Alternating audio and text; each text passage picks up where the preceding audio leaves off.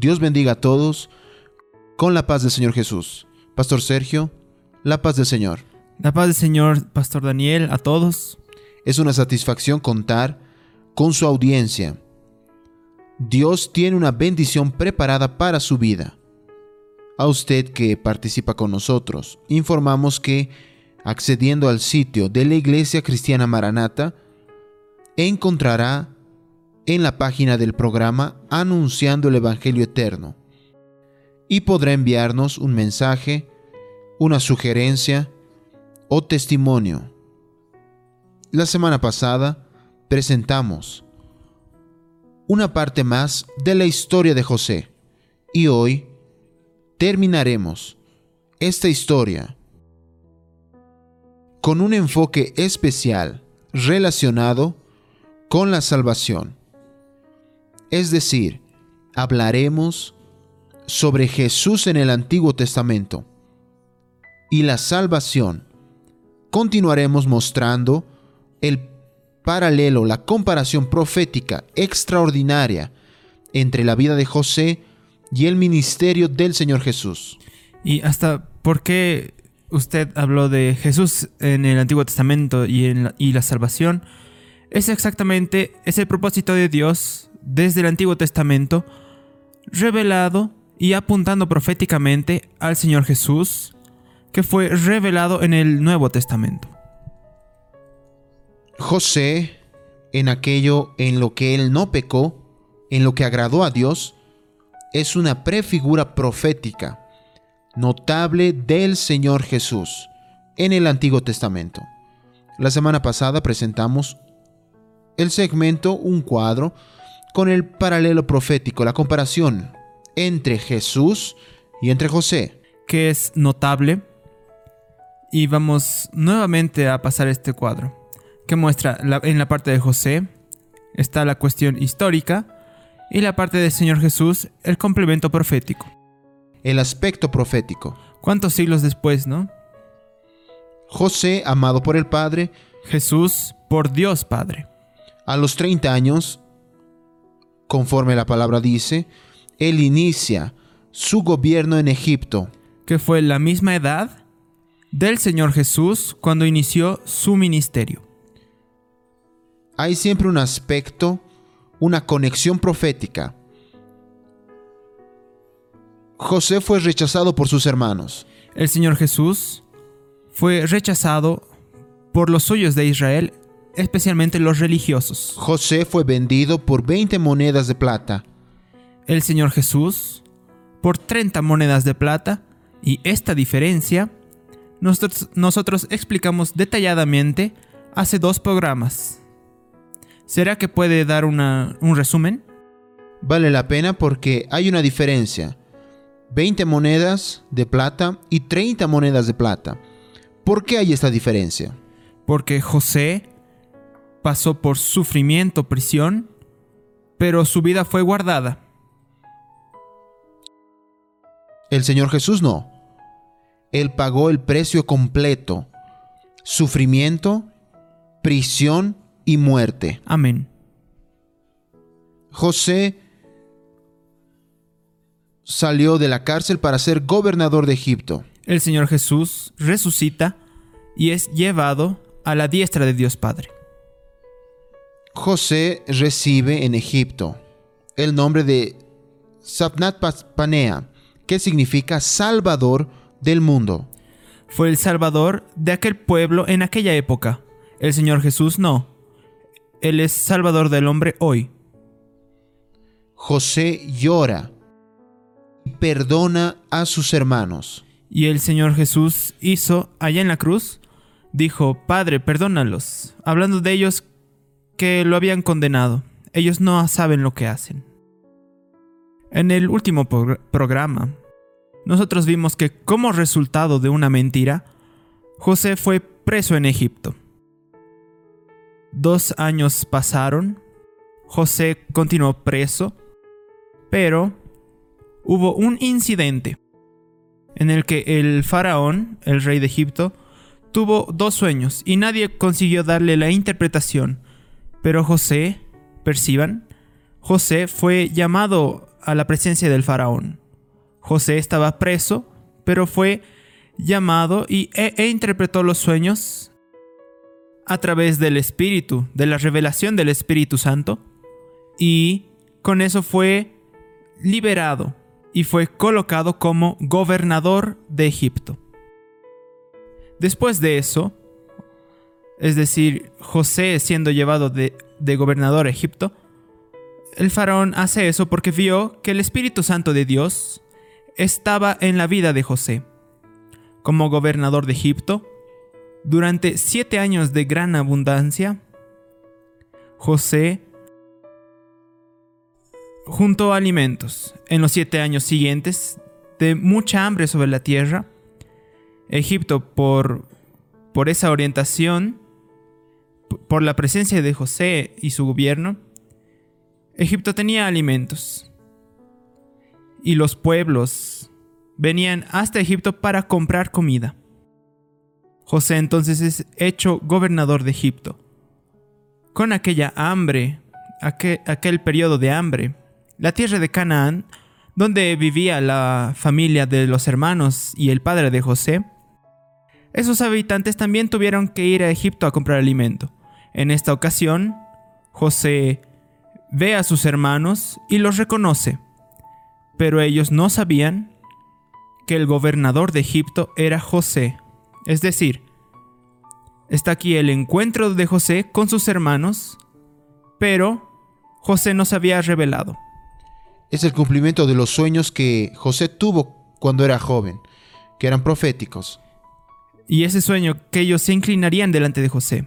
José, entonces, exigió que Simeón, uno de los hijos, uno de los hermanos, que se quedase en, en Egipto como garantía para que los demás regresasen a Canaán y trajesen al hermano más joven, Benjamín. Antes de que salgan, José ordenó que el dinero que los hermanos habían usado para pagar el alimento fuese restituido sin que ellos supiesen. El dinero fue de fue regresado, fue colocado en los sacos de, de trigo. Y José también orientó que se les diese alimento para el viaje de regreso. Ya en el camino de regreso, uno de los hermanos abrió su saco de trigo y percibió que el dinero había sido regresado. No entendieron nada. Ellos no entendieron y les dijo a los demás, me devolvieron el dinero. ¿Qué es esto que Dios nos ha hecho? Y llama la atención que a pesar de los errores, de todo lo que ellos habían cometido, ellos reconocieron, esto puede, solo puede ser una intervención de Dios. Dios está haciendo algo. Alguna cosa. Ellos dijeron, el trigo le salió gratis a ellos. Exactamente. ¿Cuál es el aspecto profético de aquel trigo que le salió gratis? El aspecto profético, Sergio, y todos los que participan con nosotros, es que la salvación, con relación a la salvación, el hombre no necesita pagar por ella. No es por las obras. La salvación es por la gracia de Dios. Jesús ya pagó eh, un precio alto y suficiente conforme está registrado en la palabra de 1 Timoteo capítulo 2 versículo 6. El cual se dio a sí mismo en rescate por todos, de lo cual se dio testimonio a su debido tiempo el cual aquí está hablando del Señor Jesús. Él se dio, Él se entregó. Es un precio, es un precio que nosotros no podríamos pagar. Y lo que el hombre necesita hacer para tener derecho a esta salvación, a esta bendición. Él necesita creer Amén. y aceptar la dádiva, la gracia de Dios, que es la salvación. Ahora nosotros vamos a continuar hablando del retorno de Canaán. Llegando a Canaán, los hermanos le contaron todo a su padre Jacob, que al principio no les creyó y no aceptó que llevasen a Benjamín a Egipto. Un tiempo después, habiendo pasado este evento y persistiendo el hambre sobre la tierra, por el sueño que el faraón tuvo, que son siete años. siete años. Jacob dijo a sus hijos que tendrían que volver a Egipto para comprar más alimentos. Entonces, sin llevar al hijo más joven Benjamín. Entre tanto, sus hijos dijeron que aquel gobernador de Egipto, que era José, que ellos no sabían que era José, solamente les aceptaría si llevasen al hijo más joven, Benjamín.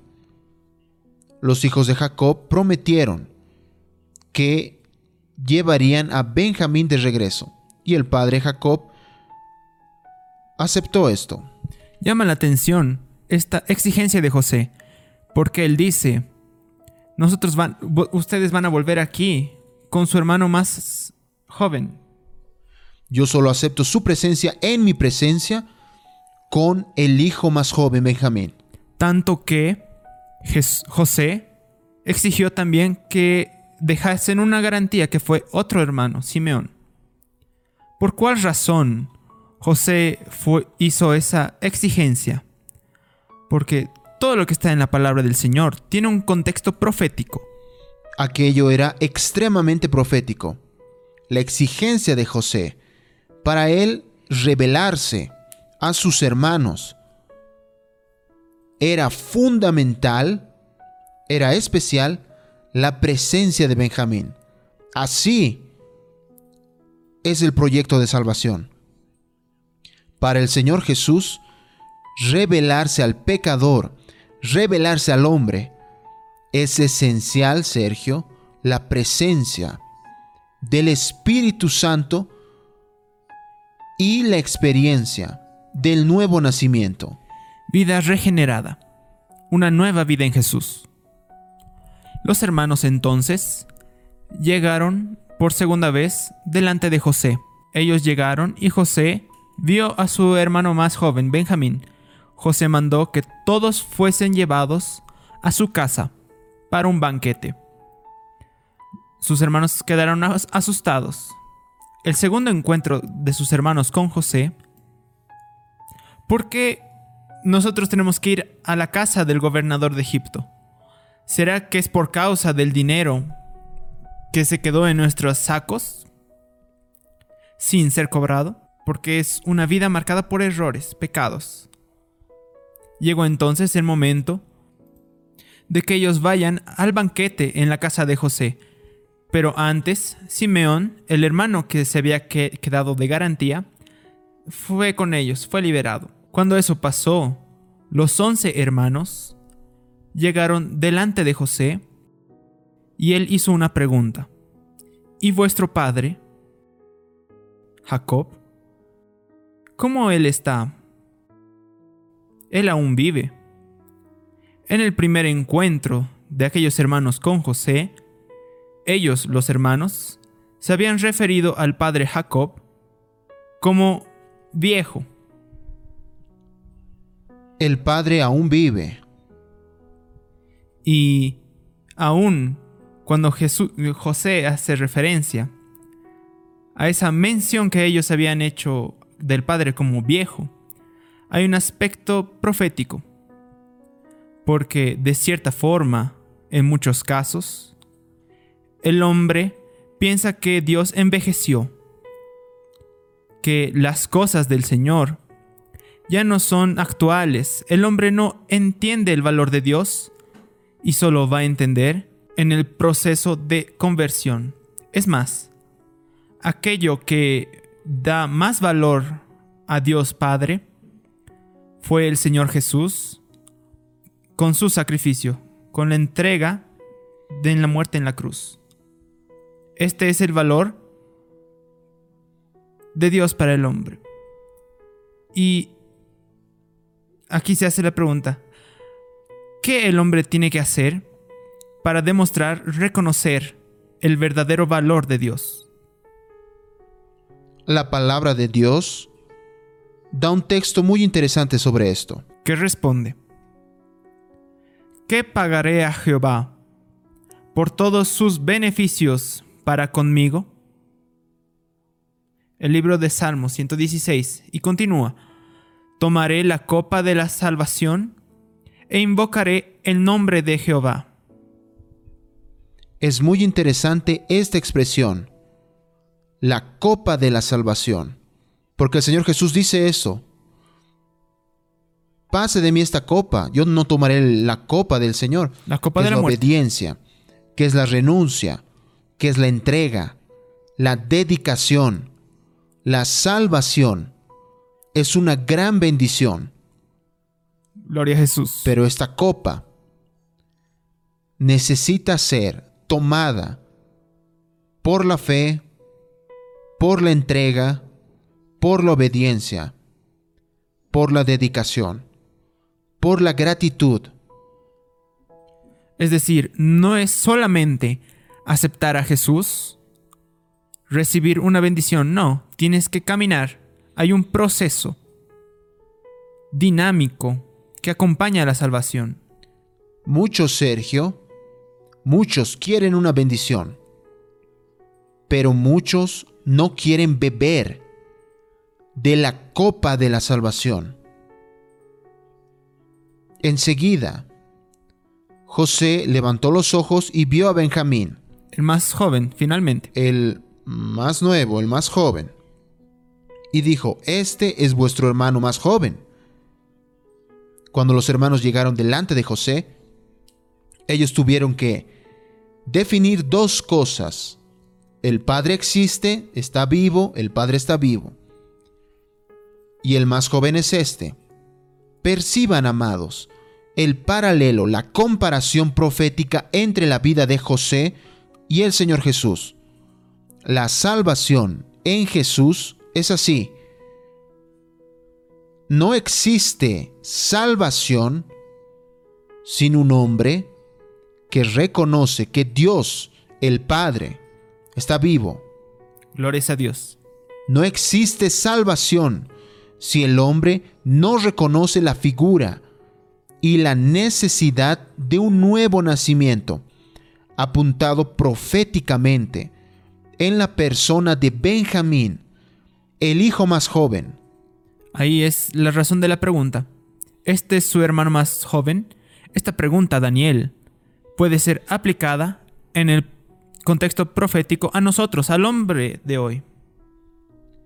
que apunta hacia el nuevo nacimiento. ¿Usted nació de nuevo? Es una nueva criatura. ¿Su vida está transformada en Jesús? ¿Aceptó a Jesús y está caminando en este proceso de salvación? Este es el camino. Y la Biblia dice así, que si alguien está en Cristo, nueva criatura es. Y las cosas viejas ya pasaron. Y todo se hace nuevo. Esos son los efectos de la salvación. Una nueva vida. En Cristo Jesús. Perdón de pecados. Jesús un día conversó con un hombre llamado Nicodemo. Sí. Era culto, de una posición en la sociedad. Religioso. Era religioso. Y habló con él sobre el nuevo nacimiento. Pero él no entendió, él no sabía qué era. Él no entendió porque Jesús estaba hablando de lo que era profético, de aquello que era espiritual. Es verdad. El Señor Jesús llegó al punto de decirle a Nicodemo, quien no naciere de la, del agua y del espíritu, no puede ver el reino de Dios. Esto es, no tiene salvación, no tiene vida eterna. Nacer del agua. Muchos se pueden hasta preguntar, ¿qué es esto? Es la acción de la palabra de Dios que limpia y purifica al hombre. Y nacer del Espíritu. Es una nueva vida, dirigida y gobernada por el Espíritu Santo, en santificación y obediencia. Amén. Bendito sea el nombre del Señor. Vamos a participar ahora de un himno, de un loor acompañado de imágenes bellísimas.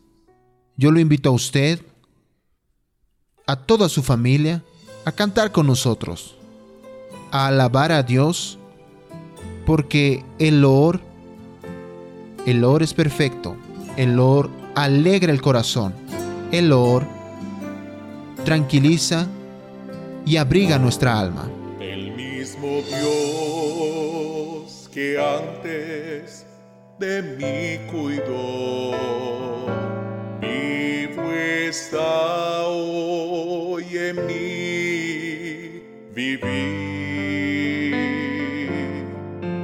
Misericordias me seguirán cada día de mi vivir. Nada tengo que temer, pues Jesús me guardará. Nada tengo que temer, Jesús me guiará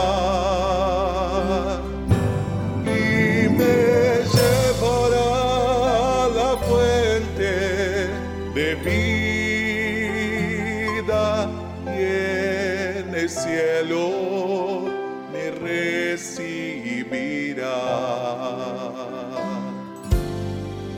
El mismo Dios que antes de mí cuidó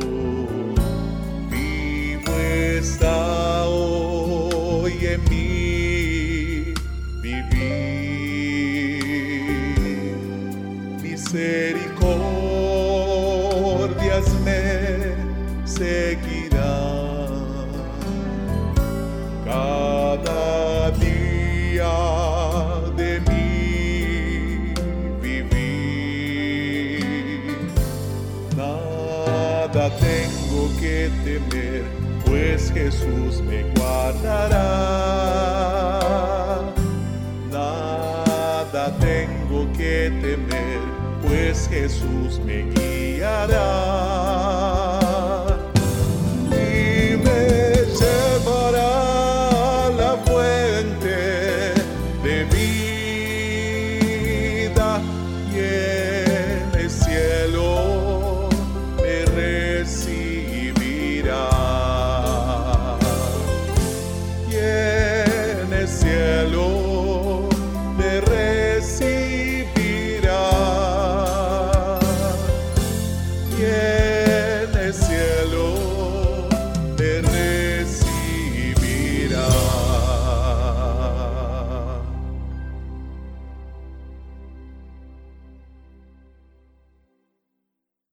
Gloria a Jesús, alabado sea el nombre del Señor.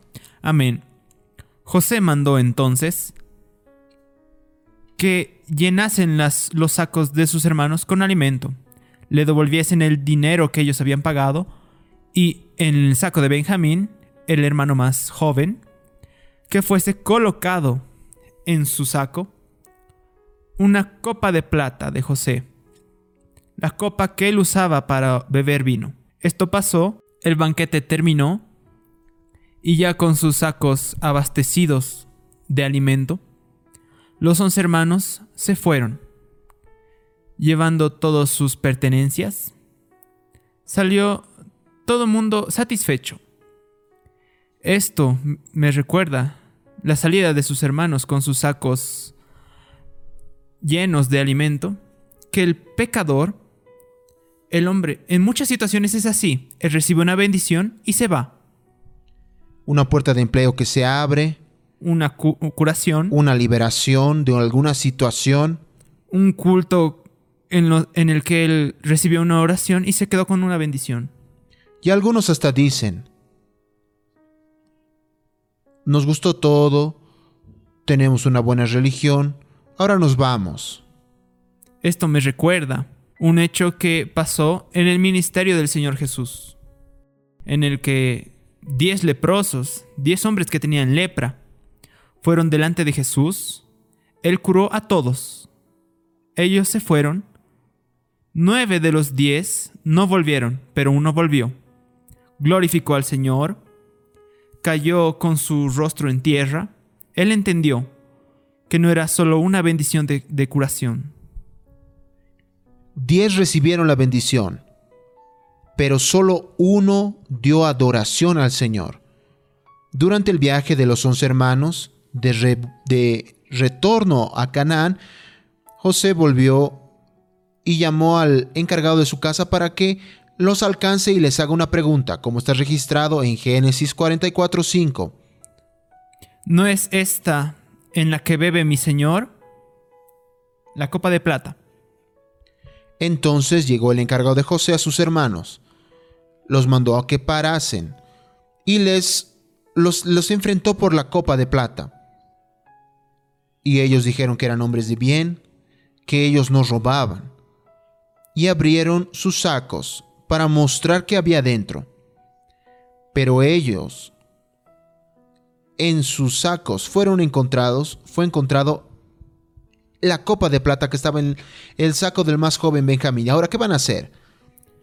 En aquellas negativas, ellos no pecamos, esos argumentos de sus hermanos. Eran buenos, ¿no? Es profético. Exactamente. Muchas veces es así. Yo soy una persona buena. Yo no.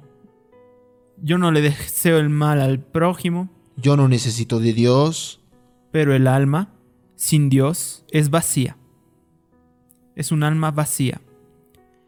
Lo, lo que los hermanos, regresando a esta historia, lo que los hermanos no sabían era que en aquella copa de plata ya había una experiencia providenciada por Dios.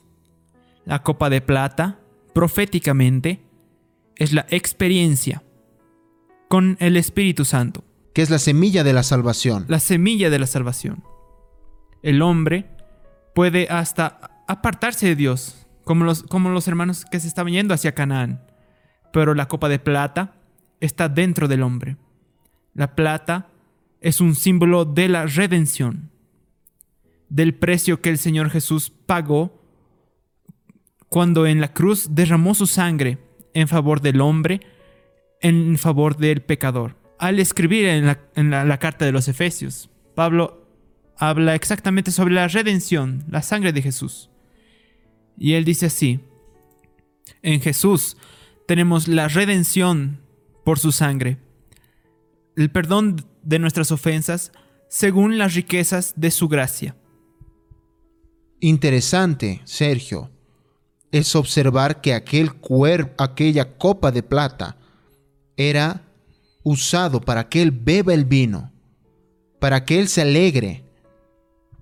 Proféticamente para el hombre participar de la alegría de la salvación, necesita de la redención, tipificada por la plata. La copa de plata proféticamente es la semilla de la salvación. Es beber de la bendición que Jesús pone a disposición del hombre. La palabra dice, por la gracia sois salvos por medio de la fe. Y eso no es de vosotros, sino es don de Dios. Los once hermanos entonces tuvieron que volver otra vez a Egipto para encontrarse con José. Al llegar, uno de los hermanos, Judá dijo, ¿qué le diremos a nuestro Señor? ¿Qué hablaremos? Somos esclavos de mi Señor, tanto nosotros como aquel en cuya mano fue encontrada la copa, Que era Benjamín el más el joven. más joven. Aquellos que ellos habían prometido al padre, vamos a traer a Benjamín de vuelta. Judá le dijo a José, si nosotros regresamos con nuestro padre sin el hijo más joven Benjamín, nuestro padre va a morir.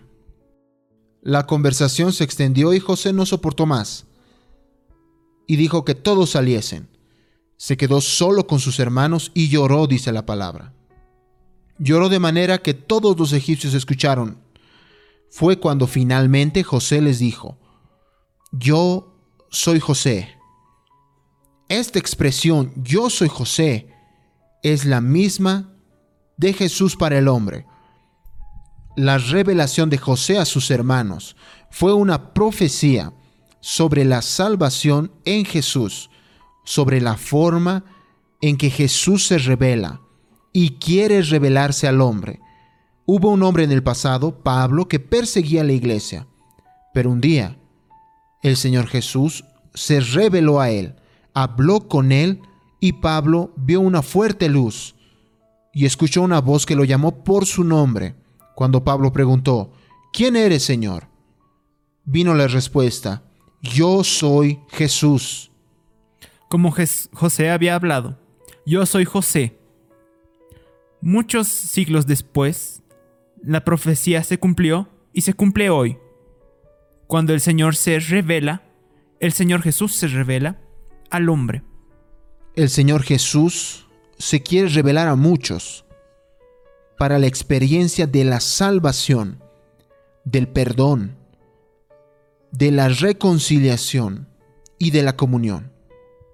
El hombre, cuando se encuentra con Jesús, puede ser en un culto, asistiendo un culto presencial por YouTube, una visita, en fin, el hombre muchas veces piensa que el Señor va a cobrarle por sus faltas, por sus pecados. Apuntar a sus errores. A sus errores. Pero no. El Señor Jesús, antes que nada, va a perdonar, va a bendecir, va a extender la mano, va a manifestarse con su amor. Perciban, José no cobró nada a sus hermanos. José los perdonó. Y podemos dejar algunas preguntas a usted que nos está viendo. ¿Cómo usted se encuentra? ¿Cuál es la situación en su vida hoy? ¿Cuál es su pecado? Venga a Jesús, confiese, pida socorro, Él va a extenderle la mano. Una cosa interesante e importante, Sergio, es que José cuando perdonó a sus hermanos, él no impuso condiciones para perdonarlos. Los perdono si ustedes hicieran esto, si ustedes hacen esto. No les dijo esto. Perdón es perdón. Y él profetizó al respecto del perdón de Dios. Y la palabra dice así, tus pecados, hablando de Dios, tus pecados, de tus pecados no me acordaré más. Es decir, basta aceptar a Jesús. Abra su corazón, acepte al Señor para caminar en su presencia. José entonces enseguida le dijo a sus hermanos, ahora ustedes se van a ir, van a volver a Canaán, van a traer aquí a Egipto para junto a mí, junto a mi presencia, con el padre Jacob, yo quiero a toda la familia conmigo. Nosotros vemos entonces en toda esta historia, que ahora estamos concluyendo, las tres grandes figuras que apuntan proféticamente para la Trinidad, la Trinidad profetizada. La reunión completa, la salvación. Gloria a Jesús. La Trinidad profetizada. José, el Hijo, apuntando proféticamente a Jesús. Jacob, el Padre, a Dios Padre, y Benjamín, el más joven, apuntando al Espíritu Santo. Porque es un nuevo nacimiento. Qué cosa extraordinaria. Y quien promueve, quien cela, quien capacita, quien dirige al nuevo nacimiento al hombre es el Espíritu Santo el derecho que los hermanos tuvieron al perdón. Los hermanos de José. José, la reconciliación y la comunión con José solamente sucedió, preste mucha atención, por causa de Benjamín, el hermano más joven. Como vimos en el cuadro, Benjamín apunta proféticamente al Espíritu Santo. Y la Biblia dice que el Espíritu Santo es quien intercede por nosotros, por mí, por usted, con gemidos indecibles. Amén. Gloria a Jesús. Es preciso nacer de nuevo. Nacer de nuevo del encuentro, no de un encuentro estático, sino nacer de nuevo. Nace, es nacer todos los días en Jesús. Es un proceso de crecimiento y de conocimiento del proyecto de Dios en la fe en Jesús y en santificación. Mostramos la extraordinaria historia de José. Por eso, queridos, lo más importante y lo más notable de esta historia es lo profético. Principalmente cuando queda evidenciado cómo se da el proyecto de la salvación en la vida del hombre, profetizado desde el Antiguo Testamento. Maranata, el Señor Jesús viene. Amén. Gloria a Dios.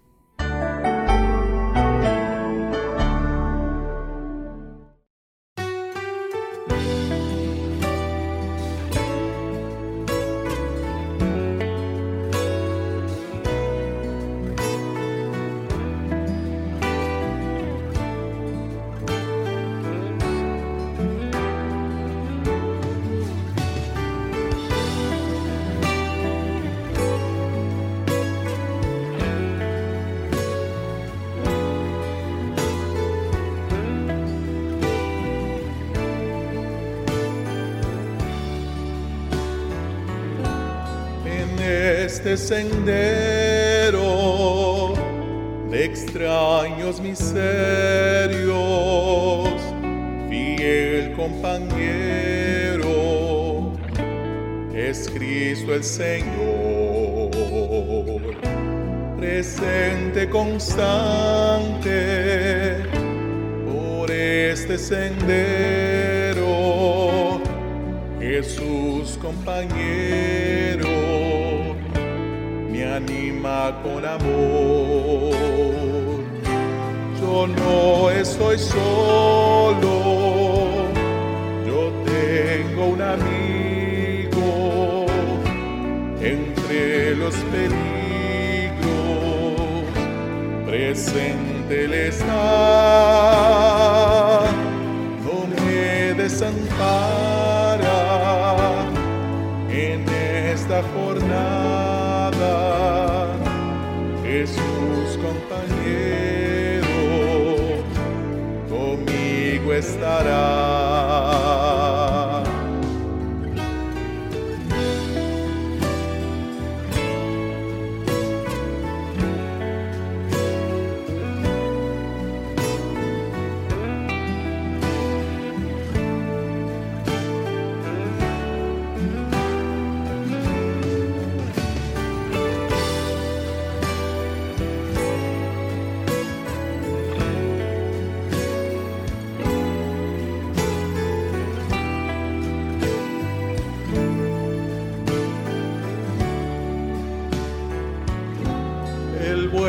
compañero es aquel que ayuda en la eterna conquista de la vida real. Jesús, este amigo de dulce bondad que le dio a mi alma goce eternal. Yo no estoy solo, yo tengo un amigo entre los peligros, presente Él está,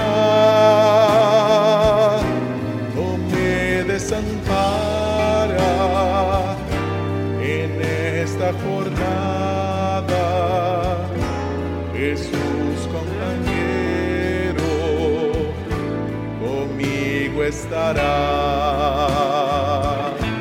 Jesús compañero, conmigo estará.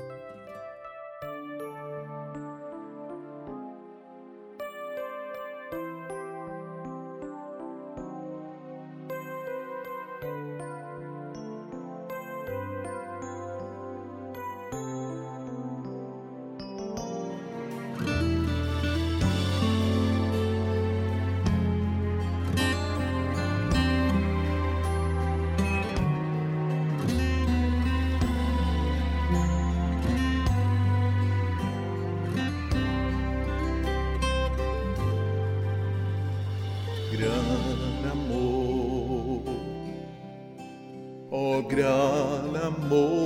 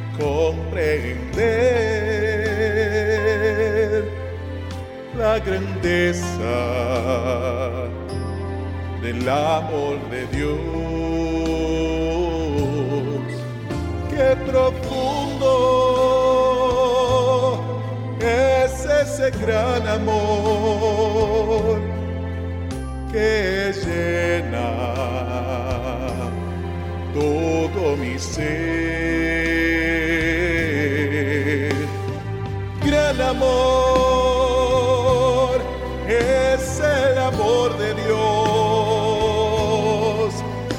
que excede todo saber. Oh, qué sublime no puedo comprender porque mi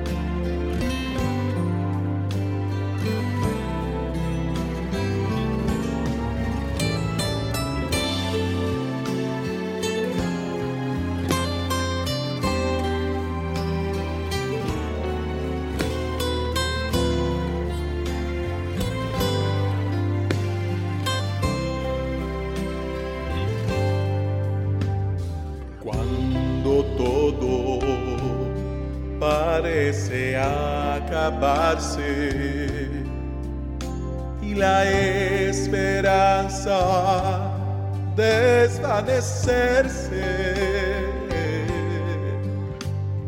Cuando la fe parece naufragar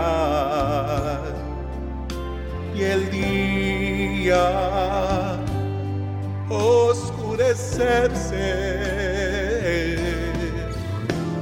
Aún así, confío en este amor que es más fuerte que la propia muerte. Las muchas aguas no pueden apagar ni los ríos lo ahogarán. Gran amor